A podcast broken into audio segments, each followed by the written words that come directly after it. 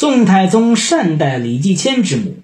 宋太宗在位期间，党项酋长李继迁时叛时降，经常侵扰西部边疆。有一回，保安军禀奏皇上说，已经抓获了李继迁的母亲。宋太宗想将他诛杀。当时因为寇准任枢密大臣，太宗就单独召他来商量。寇准退朝时，经过宰相府，吕端问寇准：“皇上告诉过你，不将此事告诉我吗？”寇准说：“没有。”就将此事告诉了他。吕端问：“如何处置他呢？”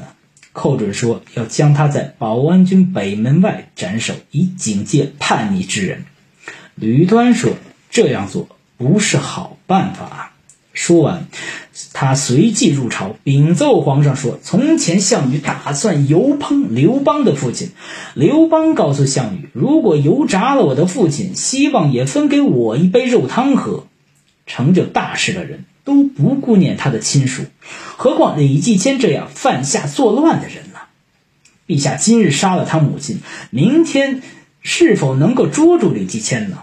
如果捉不住，白白结下怨恨，反而越发坚定他叛逆之心。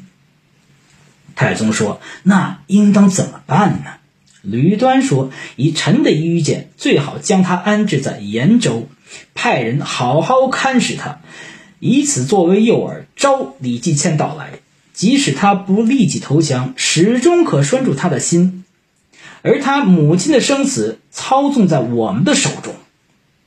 太宗拍着大腿，连声说：“爱卿，要不是你，我差点误了大事儿。”后来，李继迁的母亲老死在延州。李继迁死后，他的儿子竟向宋朝纳款称臣。照着这样做。就有本朝达达纠察安达的归顺，违背这种做法，则导致奴隶和囚犯的叛乱。